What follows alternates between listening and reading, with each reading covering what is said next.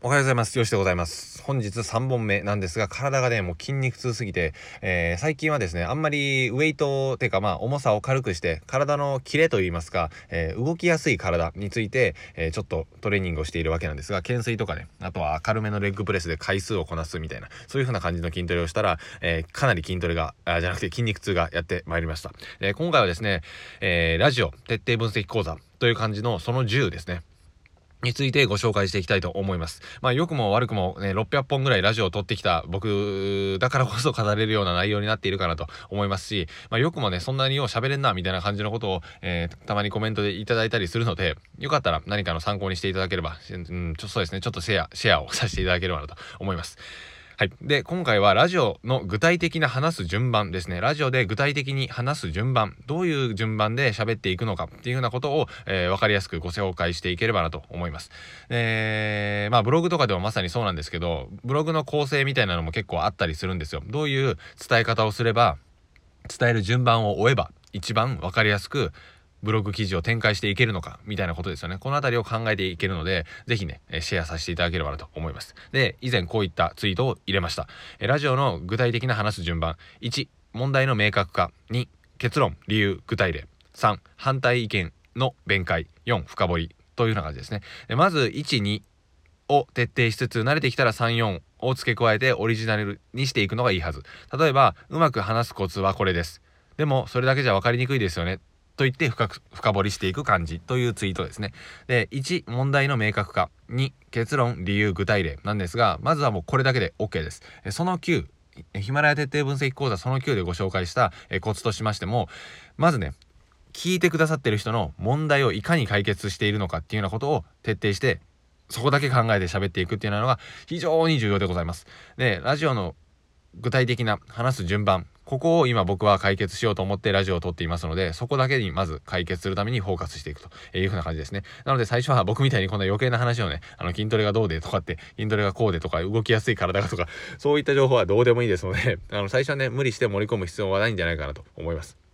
まあね、ちょっと関係ある言葉だったらいいと思うんですけど、あんまり関係ない話を盛り込むのは必要ないかなと思います。とにかく聞いてくださってる方の問題を解決する。問題の明確化ですね。ここをちゃんと、えー明確にしてそこを解決していくっていうのが大切です。で、え結論としてはその2なんですけど結論としてはこれこれこういう感じです。えなぜならばこういう理由だからです。そして具体的にはというふうな感じで話を展開していくってやつですね。まあ俗に言うプレップ法なんて言ったりするんですけど、もうそんな難しい言葉はいいですので、お客さんの問題を明確にして、結論、理由、具体例、終わり。これだけです。終わり。これだけです。はい。というような感じなので、ここだけにね、注意して喋ってみてほしいなと思います。で、徐々に慣れてきたら、あのー、でもね、話し方のコツ、ラジオで具体的に話す順番、そんな簡単に身につかない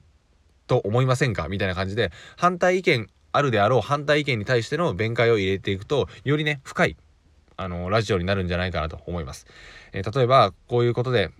そんなうまくいかないと思ってはいませんか？みたいな感じで言われたら、そうだそうだみたいな反対意見の人たちが出てくるっていうような感じですね。で、そこに対してもさらに、えー、深い弁解を入れていくっていうような感じです。でも、この話し方、具体的な話す順番っていうのは、実際にね、喋ってみないと型についていかないですので、なかなかね、意識してるけどうまくいかないっていう風な場合は、より投稿本数っていうのを上げてみてほしいんですよ。でも、1日限られた時間だから、なかなか投稿本数を上げれない、うん、うまく時間を使えないっていう風な場合は、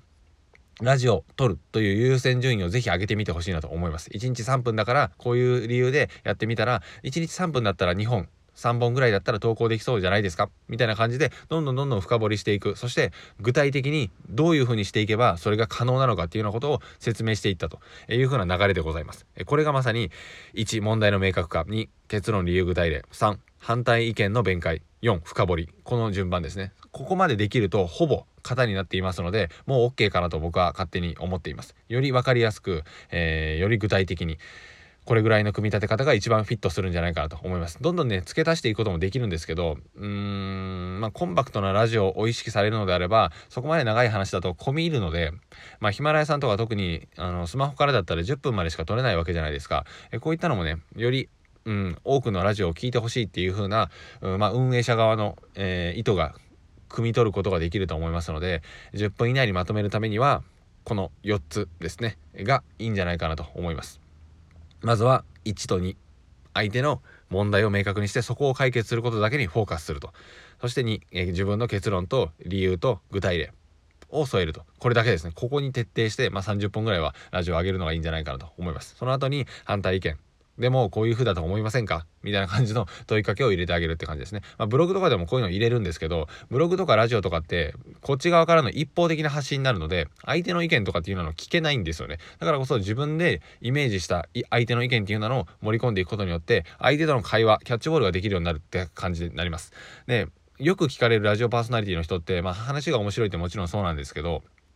会話が成立してるっていうのがまさにかなと思います。で、ラジオとかブログとかも完全にね、コミュニケーションツールなので、一方方向からのコミュニケーションだと、やはりね、読みづらいというか、え聞きづらいというか、いう風な感じになるんですよね。なりませんか？とかっていう風な感じで聞くわけですね。あの、リスナーの方々に。という風な、コミュニケーションですので、ぜひね、あの、ちょっとだけここを意識してみてほしいなと思います。では、今回はラジオの具体的な話す順番についてご紹介しました。問題の明確化、結論、理由、具体例。そして余裕が出てきたら、反対意見の弁解と深掘りをしていくというふうな感じですね。はい。何かまたご質問等ございましたらお気軽にお教えくださいませ。というふうな感じで今回も聞いていただいてありがとうございました。また次回の放送でお会いしましょう。さよなら。